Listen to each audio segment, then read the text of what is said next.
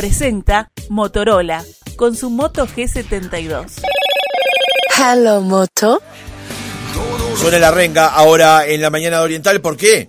Porque esta es la música que usó Javier Milei en la presentación de su cierre de campaña en Argentina, en el Movistar Arena, con un Movistar Arena lleno de gente, realmente, de bote a bote. Una Argentina que este domingo se enfrenta a elecciones generales, básicamente con tres candidatos fuertes, hablamos de Javier Milei, Patricia Bullrich y Sergio Massa, y otros dos este, candidatos que tal vez no tienen tanta preponderancia electoral. ¿Qué es lo que va a pasar? ¿Gana Milei en primera vuelta? ¿Habrá balotage? ¿Quién entra al balotage? Estamos en comunicación con el periodista y colega Lucas Morando, integrante del equipo de Radio Rivadavia y también de La Nación Más, que nos atiende a esta hora desde Buenos Aires. Lucas, ¿cómo estás? Buenos días. ¿Cómo andas, Francisco? Buen día. Lucas, ¿qué va a pasar el domingo? Te, te consulto a vos que tenés la bola de cristal.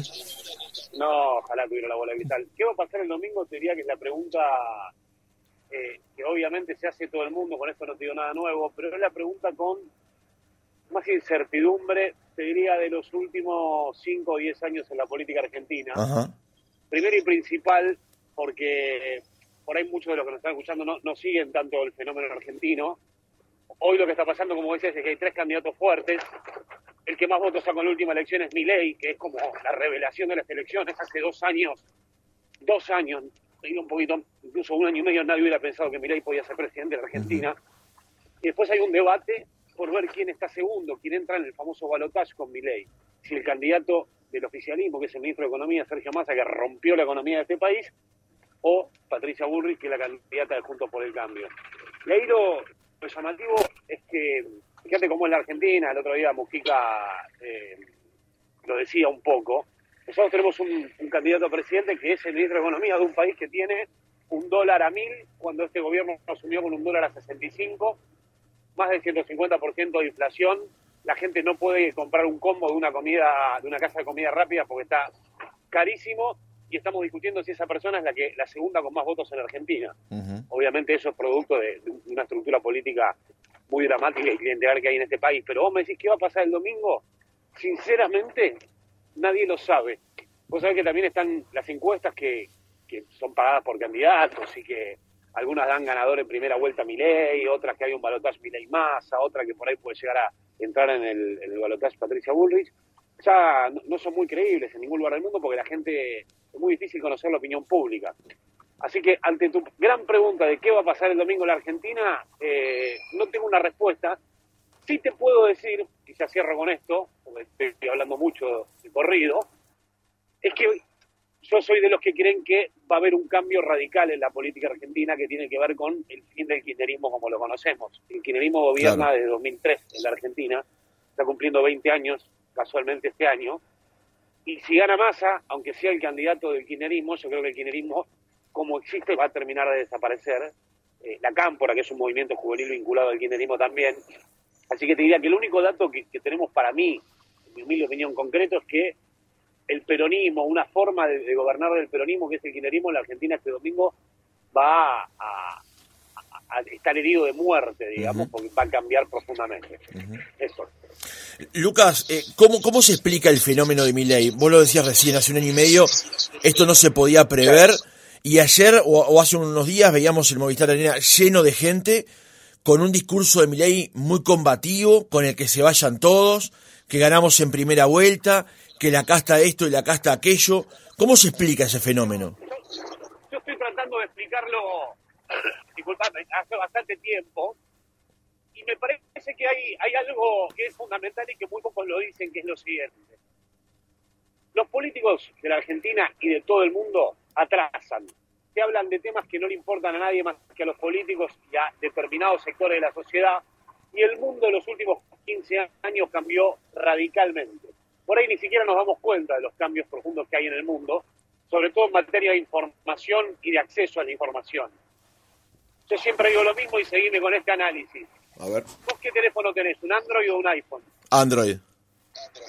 Android. ¿Sabés cuándo, cuánto hace que existe un teléfono como el que vos tenés arriba de tu escritorio? Años. ¿Cuántos años? ¿Cuántos años pensás que existe? Y bueno, este, teléfono es bastante nuevo, digamos, pero los teléfonos hace 20 años que existen. No, el, el iPhone, el primer iPhone del mundo, se presentó en 2007, se anunció en 2007. Hace 15 años y 17 años, Sí. si no los cálculos, estamos en 2023. Hasta el primer iPhone no existía ningún teléfono Android como el que vos tenés de pantalla completa. Ajá. O sea que hace menos de 15 años que la mayoría de la gente, porque todavía no hay penetración total, pero hace menos de 15 años que la mayoría de la gente tiene en su bolsillo un teléfono con una pantalla táctil de más de 4 pulgadas que te permite leer noticias y ahora mirar videos. Sí. Hasta hace 4 o 5 años la gente no podía mirar videos, no podía hacer todo lo que hoy hace en su teléfono inteligente.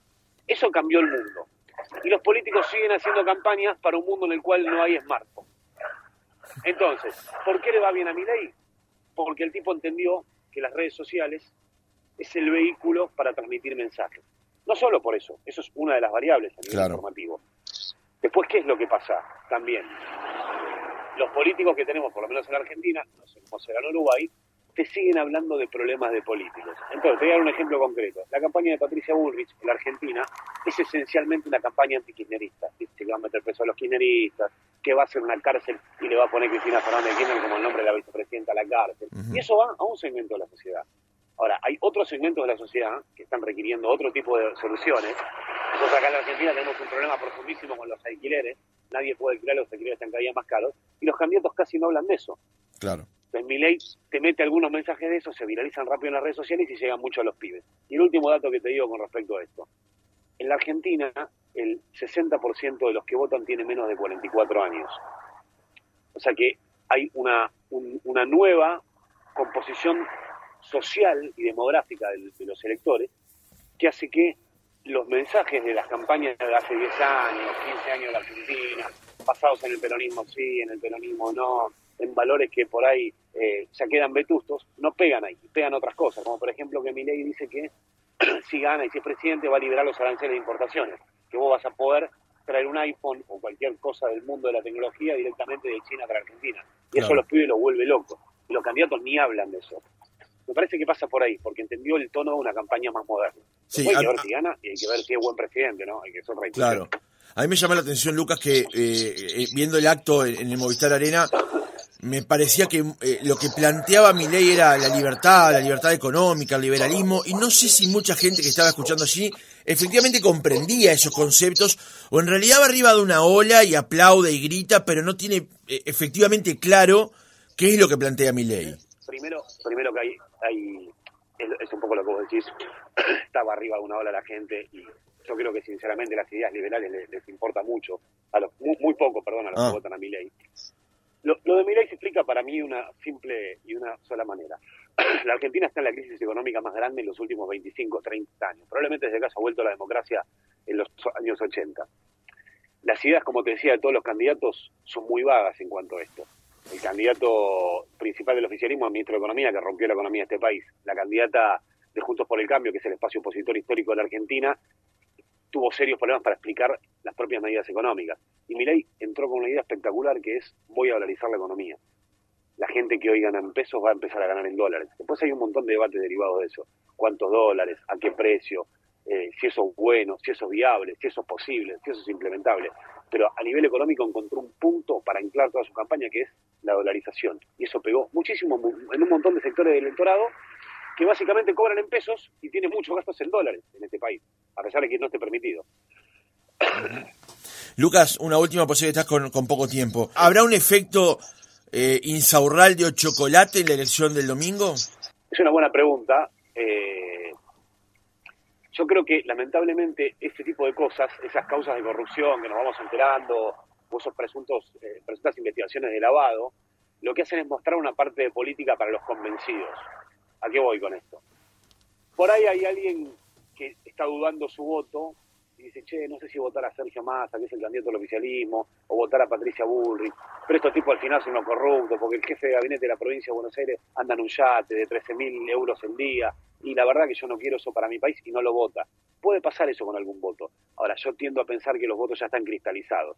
El votante que no vota a este gobierno dice que hijos de puta se robaron todo y no lo va a votar igual. Y el tipo que vota este gobierno, porque cree que este gobierno le puede dar una solución, a mí me cuesta verlo, digamos, pero hay mucha gente que piensa eso, eh, no le va a importar y va a decir, pase lo que pase, así aparezca el ministro de Economía con dos bolsos llenos de dólares saliendo del Banco Central, lo van a votar igual. Claro.